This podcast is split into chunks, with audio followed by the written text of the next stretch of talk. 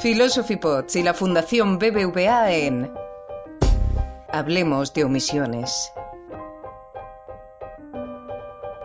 La muerte injustificada del afroestadounidense George Floyd a manos de un policía blanco, también estadounidense, que le presionó el cuello hasta la asfixia, ha provocado una respuesta global de condena pero también una mayor visibilización de las condiciones de vida de personas que a causa del color de su piel o sus rasgos se ven obligadas a guardar un especial cuidado con lo que hacen en su día a día. Así, conceptos como el de discriminación se pronuncian y han pronunciado mucho en las últimas semanas. Pero ¿a qué se refiere? ¿A qué debería referirse el concepto de discriminación?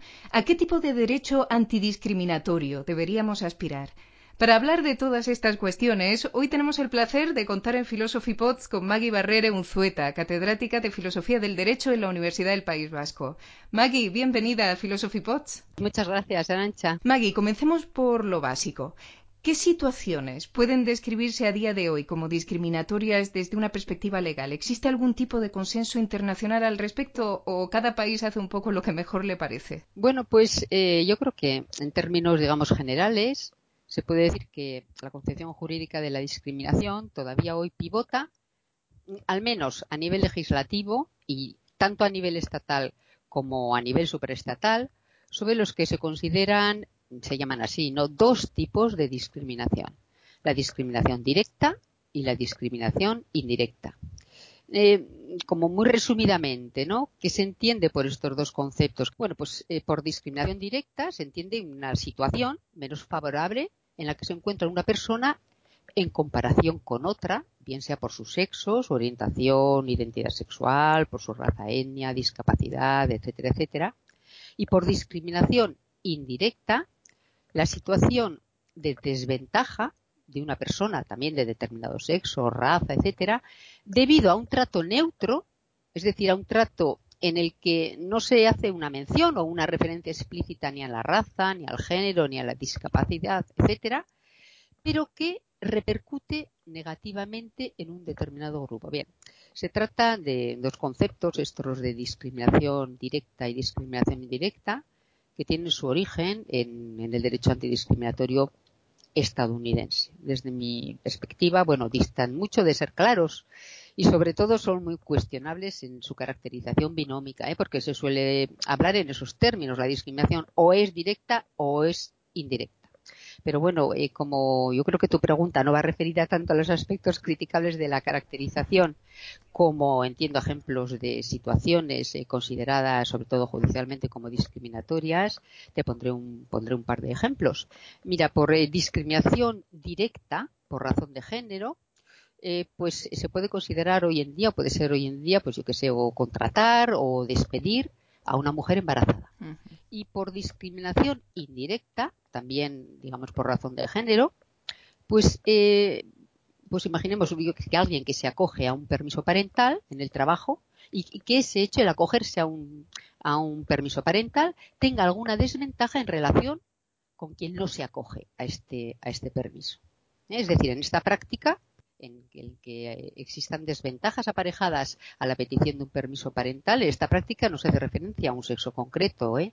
pero como está demostrado estadísticamente, ¿no? que son mujeres quienes acogen mayoritariamente a los permisos parentales, un criterio, una práctica o de una disposición neutra, es decir, que no haga referencia al sexo, pero que repercute negativa y desproporcionadamente, en este caso en las mujeres, pues se consideraría un caso de discriminación indirecta. He comenzado preguntándote precisamente por este tipo de situaciones porque, y, repito, situaciones discriminatorias, porque habitualmente es a ello a lo que parece que se suele hacer referencia, ¿verdad? También desde el ámbito del derecho.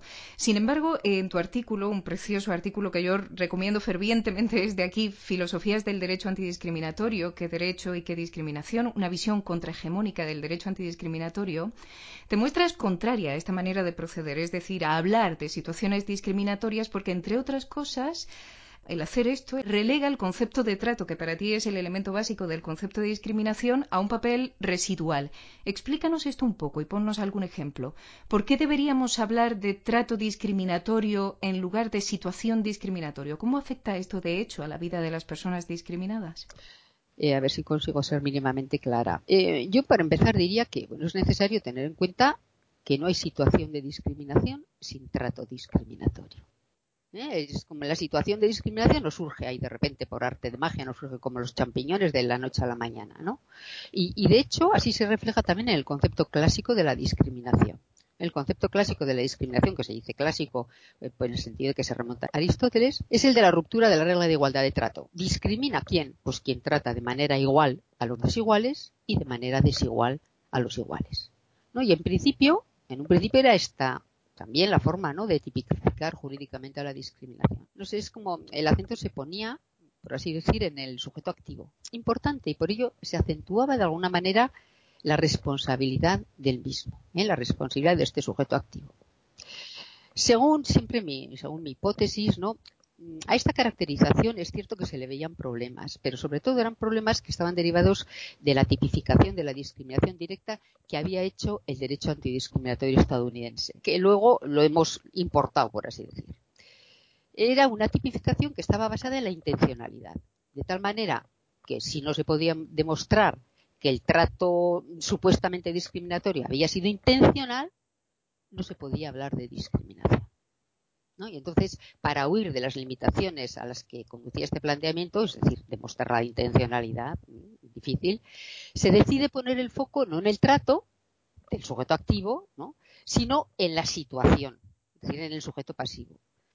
Y en este sentido, dices, bueno, pues el planteamiento podría considerarse loable, ¿no? Es decir, abandonemos la intencionalidad como un componente necesario de la discriminación.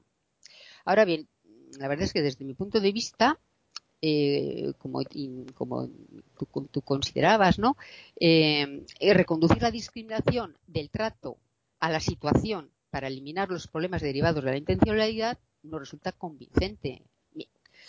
Yo diría, yo aduciría varias razones, ¿no? Por una parte resulta innecesario, pues se puede prescindir de la intencionalidad a la hora de conceptualizar la discriminación directa y se puede reconocer que el trato de la discriminación directa puede ser intencionado o no intencionado. Por otra parte, eh, esta desviación, digamos, eh, lleva a minimizar, siempre desde mi punto de vista, eh, la importancia de un elemento clasificatorio fundamental en el, ámbito del derecho antidiscriminatorio, ¿no? A la hora de tipificar las formas de manifestarse de la discriminación. Si tenemos en cuenta el trato, si nos fijamos en el trato, fíjate las posibilidades clasificatorias que tenemos. Trato puede ser consciente, inconsciente, activo, pasivo, individual, colectivo, lingüístico, extralingüístico, etcétera. Esto introduciría una clarificación y una eh, digamos, un contenido, le daría un contenido al derecho antidiscriminatorio mucho más rico que el que tiene. Pero bueno, yo diría que además, y esta sería una tercera razón, porque eh, prescindir del trato en aras de la situación ¿eh? es decir, focalizarnos en, la situación en lugar del trato, pues desde mi punto de vista ensombrece, yo, podría decir que eclipsa, ¿no? Una ruta, un camino ¿no? del derecho antidiscriminatorio que para mí resulta fundamental, como es en la introducir en la cultura jurídica el concepto de discriminación, yo diría, bueno, subordiscriminación, pero discriminación, dejamos, dejémoslo así por el momento, discriminación por omisión. Y centrándome en la parte, digamos, más eh, pragmática de tu pregunta, no me decías, preguntabas, ¿no? ¿Cómo afecta esto a la vida de las personas discriminadas? Pues mira, yo diría que afecta mucho y a gran escala, porque eh, pone de relieve que no hay poderes inocentes. Y en este sentido, que si el derecho no actúa contra la discriminación, estructural, digamos la subordiscriminación, si no se actúa desde el derecho, pues, eh, eh, pues el derecho es cómplice de esta subordiscriminación. Es decir, no hay un derecho inocente y se puede dar una discriminación por omisión, por no actuar contra la discriminación. Detengámonos en esto que has dicho de un derecho que actúa, porque parece evidente ¿no? que el derecho ocupa un lugar fundamental en la lucha contra la discriminación. Esto parece algo muy claro. Sin embargo, también lo es que no siempre el derecho o al menos así lo creo, ¿no? cumple con el papel emancipador que se le supone.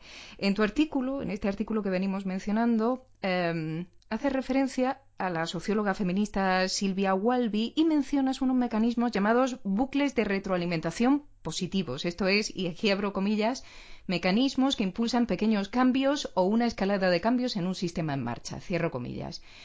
Maggie, ¿es realmente viable una práctica jurídica en la que funcionen estos mecanismos de cambio? Lo digo porque la ley parece que es algo muy rígido, ¿no? Eh, sí, vamos a ver. Eh, bueno, a mí me gusta eh, Silvia Walby porque es, como has mencionado, es una socióloga feminista que, aun teniendo una visión sistémica de la sociedad y del poder, que, es una visión que última, sobre todo en las últimas décadas está en crisis, está atenta al cambio, ¿no? Está atenta al cambio, a la permeabilidad de los sistemas, ¿no? Y por, por lo tanto también a la posibilidad de incidir en los propios sistemas y también en los sistemas de poder, ¿no? Desde mi punto de vista no hay duda de, ¿no? de que, por ejemplo, el feminismo jurídico o el feminismo, si queremos, está propiciando la introducción de bucles de retroalimentación positivos en el derecho. Es decir, eh, clarificando un poquito esto de los bucles de retroalimentación positivos, es decir, mecanismos que, digamos, limitan o dificultan la perpetuación de sistemas de subordiscriminación. ¿no? Por ejemplo, el sistema sexogénero, pero puede ser la clase, la raza, etc pensemos, ¿no? Digo, es como bucles es de retroalimentación positivos, ¿no? El concepto de paridad o representación paritaria en el ámbito del derecho constitucional, yo que sé, en la obligación de realizar informes de impacto de género en las de las diversas normativas que se aprueban, en la introducción de la igualdad de género como un argumento interpretativo de las normas jurídicas, eh, pues mira, yéndonos a a casos más recientes, ¿no? El concepto de intimidación ambiental que ha surgido a raíz del caso de la manada, ¿no? En, las sentencias, etcétera. Eh, bueno, pues eh, para mí son eh, bucles de retroalimentación positivos, ¿no? Que tienen una enorme importancia. Otra cosa es el alcance ya mayor o menor de estos bucles, ¿no? Y sobre todo que sirvan en, que reviertan en, en la desmantelación de esos sistemas, ¿no? Pero bueno, existir, existen y yo creo que, que importantes.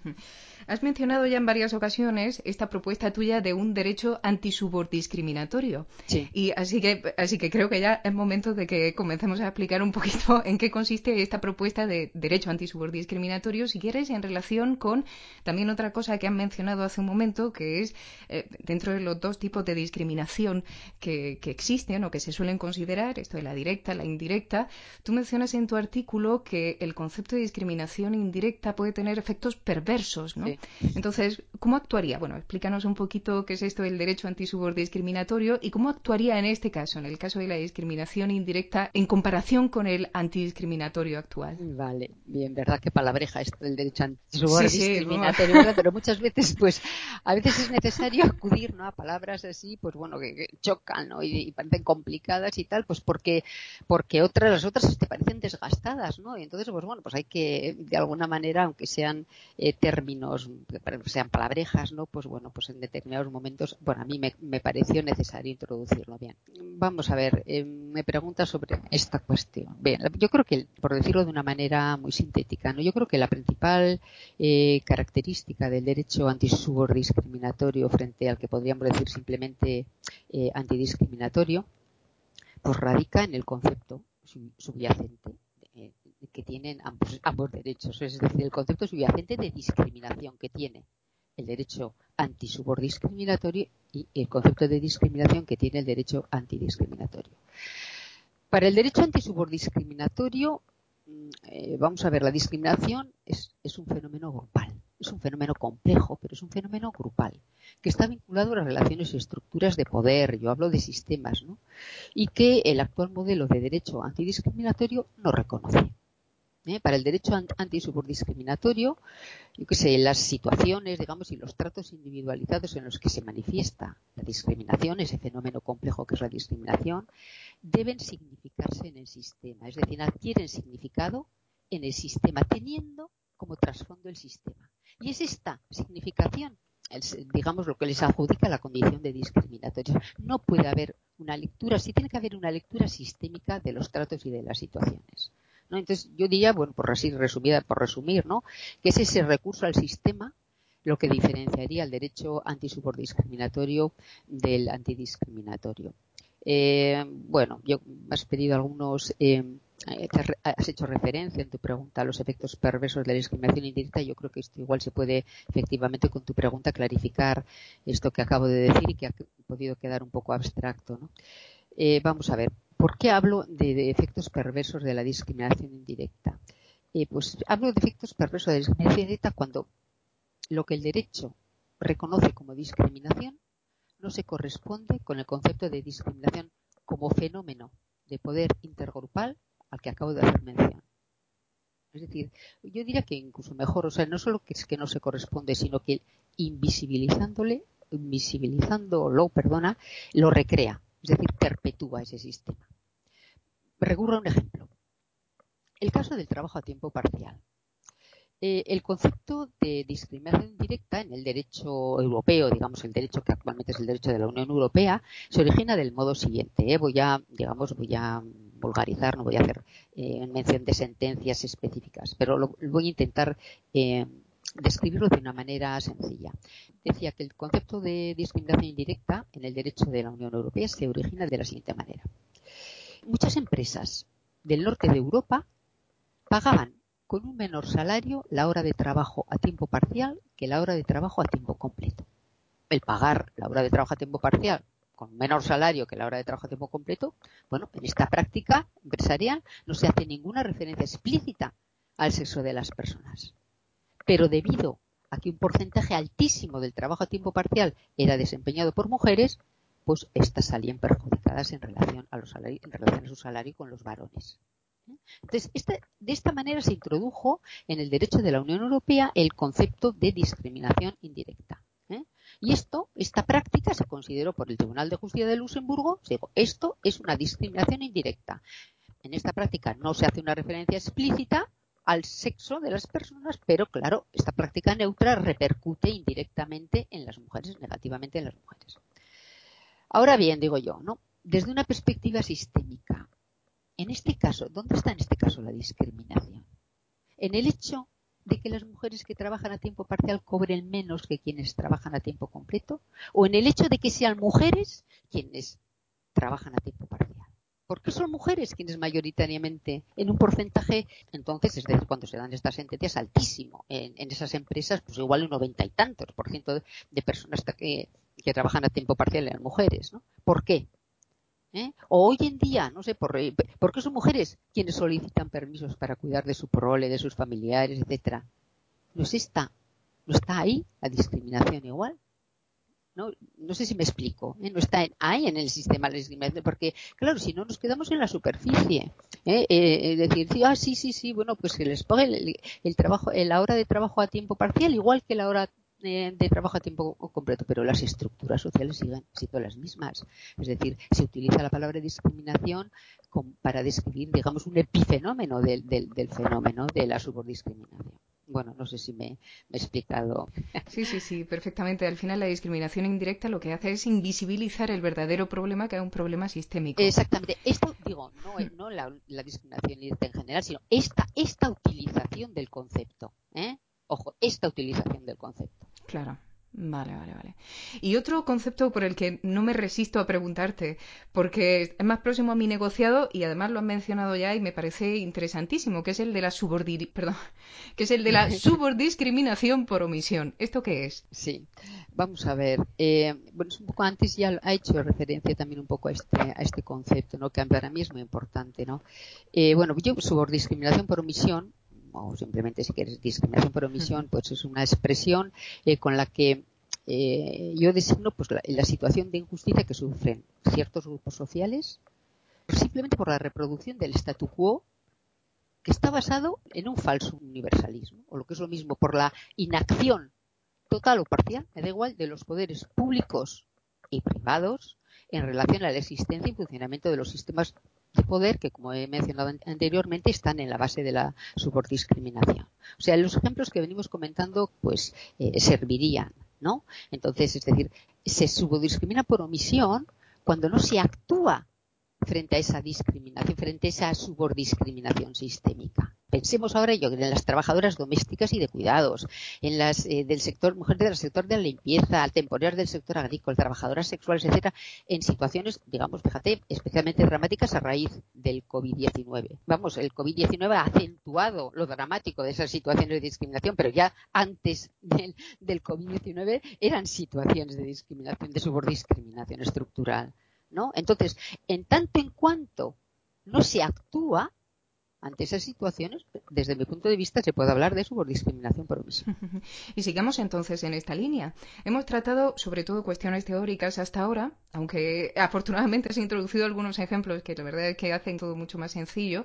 Pero ahora sí que me gustaría centrarme en una cuestión práctica, que es la muerte de la congoleña Samba Martín en un centro de internamiento de extranjeros, los llamados CIES, en, en 2011. Esta mujer murió, y así se ha demostrado, porque a pesar de haber acudido un mínimo de diez veces al servicio médico del centro, del centro CIE en el que se encontraba, no se le prestó la menor atención hasta que ya fue demasiado tarde. Bueno, pues en 2019 el juzgado de lo penal 21 de Madrid decidió absolver al único acusado por la muerte de la mujer, un médico, pues según explica María Martín en un artículo del País, aunque se consideraba la actividad del acusado uno de los factores que provocó el deceso, se consideró también que las omisiones de otras personas y las deficiencias burocráticas tuvieron un peso muy relevante en que la interna no recibiera la interna, en fin, esta mujer no recibiera el tratamiento debido, razón por la cual el juez consideró en su momento injusto castigar a uno y no a los otros. Entonces, ¿cuál es tu opinión al respecto de este caso? ¿Crees que una aplicación adecuada de un derecho antisubordiscriminatorio como el que tú propones podría ser útil o incluso contribuir de alguna manera a acabar con algunos comportamientos muy decepcionantes que parecen estar dándose en algunos de estos centros CIES. Eh, bueno, bien, vamos a ver, vaya por delante que bueno, yo conozco el caso de Samba Martínez por la prensa, eh, has mencionado tú, y que yo no soy una experta en derecho internacional y ni una, ni siquiera una jurista profesional. ¿eh? O sea, bueno, partiendo de estas limitaciones, creo que el caso de Samba Martínez podría haber podría ser afrontado. Yo te lanzo en valentono, ¿eh? Muy bien que ser afrontado. Ya, ya veremos lo que dicen mis colegas, pero bueno, esperemos que no me oigan mucho. vamos a ver, yo creo que eh, partiendo de, decía, de estas limitaciones, ¿no? el caso de esta mujer podría ser afrontado desde, con distintas herramientas jurídicas, ¿no? tanto del derecho interno como internacional. Pero, pero bueno, como, como tú has eh, has intuido, yo creo que yo creo que el derecho antisubordiscriminatorio sí podría resultar útil, yo creo que a ambos niveles, no tanto en el ámbito del derecho internacional, tanto a nivel internacional como, estatal. ¿no? A nivel superestatal, eh, tenemos que tener en cuenta que el derecho internacional de los derechos humanos impone a los estados la obligación de, que tienen que respetar, de proteger y, y, de cumplir los derechos humanos, ¿no? entre los cuales está el derecho a la salud. Más aún si cabe cuando estamos hablando de una persona eh, eh, a la que el propio Estado le ha privado de su libertad. ¿no? O sea, yo creo que en este caso el deber de, esa, de la diligencia de vida ¿no? Le, hace al Estado directamente responsable de la vida y de la integridad física de las personas que están internas en los CIES. ¿eh? Pero vamos a ver, efectivamente, en este caso, eh, la vía internacional y la estatal troncan con el derecho antisubordiscriminatorio porque, mira, no hay más que fijarse en quienes habitan, bueno, ahora yo creo que se puede decir habitaban, ¿no? Antes del COVID, ¿no? Los CIES, porque ahora, bueno, por lo menos se han abierto las puertas. digo que no hay más que fijarse, ¿no? En, quienes lo habitaban los CIES, ¿no? En, su situación y en el trato de, recibido. Desde la óptica del derecho antisubordiscriminatorio, que ya lo he dicho y lo vuelvo a repetir, ¿no? Está basado en el reconocimiento de la discriminación como un fenómeno sistémico. Nos podemos preguntar si es normal. Bueno, de alguna manera tú lo has dicho en tu pregunta. ¿No es normal que una persona acuda diez veces en un mes al médico y éste no le haga un análisis de sangre? O que de esas diez veces a una persona congoleña solo en una ocasión se le facilite un intérprete. O sea, el derecho antisubordiscriminatorio debería ser el marco de referencia de cualquier política pública, incluida la relativa a la inmigración. ¿eh? Yo diría que la política migratoria de un país es una estructura de poder del Estado. La política migratoria es una estructura de poder del Estado. pero esa política es el resultado de la acción humana, de los tratos. ¿eh? Y lo mismo cabe decir de los CIES. Sin entrar, digamos, yo ya no voy a entrar a valorar la dudosa legalidad de esos centros ¿no? y de sus prácticas, pero claro que cabe filtrar el caso de Samba Martínez desde la comparativa propia del derecho ante un poder discriminatorio, desde el racismo y el clasismo que permea no solo la política migratoria, sino la práctica institucional. Em, y, ya por último, ya llegamos al final, hablemos un momento de, la discriminación positiva, que es algo que, me ha llamado mucho la atención. En tu artículo dices también que este es un término erróneo y tendencioso. A ver, ¿por qué? Eh, sí, así, esta es una cuestión clásica en mi, en mi, en mi vida académica. Bueno, vamos a ver. Eh, vayamos por partes, ¿no? Primero digo que es, eh, es erróneo, o sea, yo diría más que más que es el término es erróneo, es, es el uso que se hace del término es erróneo, ¿no? ¿Por qué? Vamos a ver, lexicalmente la palabra discriminación tiene dos significados. Uno de esos significados es neutro. Discriminación en sentido neutro es simplemente diferenciar, diferenciación, distinción. Discriminar es diferenciar o distinguir unas cosas de otras, unas personas de otras, etcétera. Y, bueno, distinguir o diferenciar entre cosas o entre personas, en principio, no es nada ni bueno ni malo.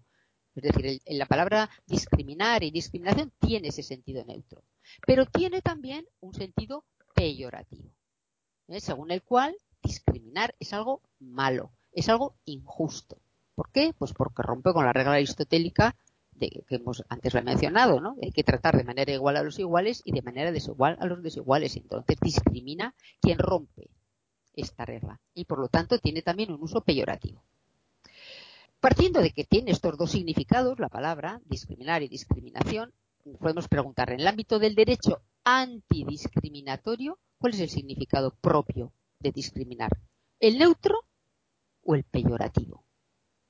creo que la, respuesta es bastante obvia, ¿no? Si se habla de la necesidad de un derecho antidiscriminatorio, es porque discriminar es algo malo, es algo injusto, es algo negativo, ¿no? Entonces, a resultas de ello, si discriminar es algo malo, injusto, peyorativo, ¿tiene sentido hablar de discriminación positiva?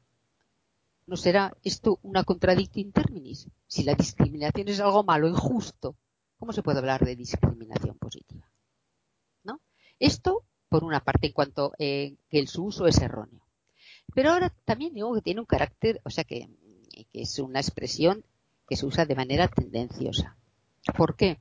Porque, vamos a ver, la expresión discriminación positiva se usa como traducción de lo que en inglés, eh, en los Estados Unidos es la affirmative action, ¿no? Y, se traduce como, en lugar de utilizar una expresión que también ha tenido eh, difusión y que también se ha consolidado a ciertos niveles, como es acción positiva, se habla de discriminación positiva. ¿Por qué? Bueno, pues en mi opinión, lo que se hace es utilizar la connotación negativa que tiene la palabra discriminación para contaminar ab initio una práctica que está cuestionada ideológicamente y fundamentalmente por ideologías conservadoras, como es la acción positiva. Entonces, no sé si me explicaba, es un poco, esto es un, poco, un poco complejo. ¿eh? Entonces, lo voy a decir brevemente. ¿Por qué se traduce sistemáticamente y sobre todo cuando se hacen traducciones de textos eh, anglosajones? Pues ahora estoy, me estoy acordando de la FAES que tradujo un, texto muy importante, eh, un texto muy importante para, para criticar la acción positiva. El texto en inglés era affirmative action. Bueno, pues eh, la traducción literal que se hizo de este texto, de un volumen que ha tenido mucha difusión, ha sido discriminación positiva. ¿Por qué no acción positiva?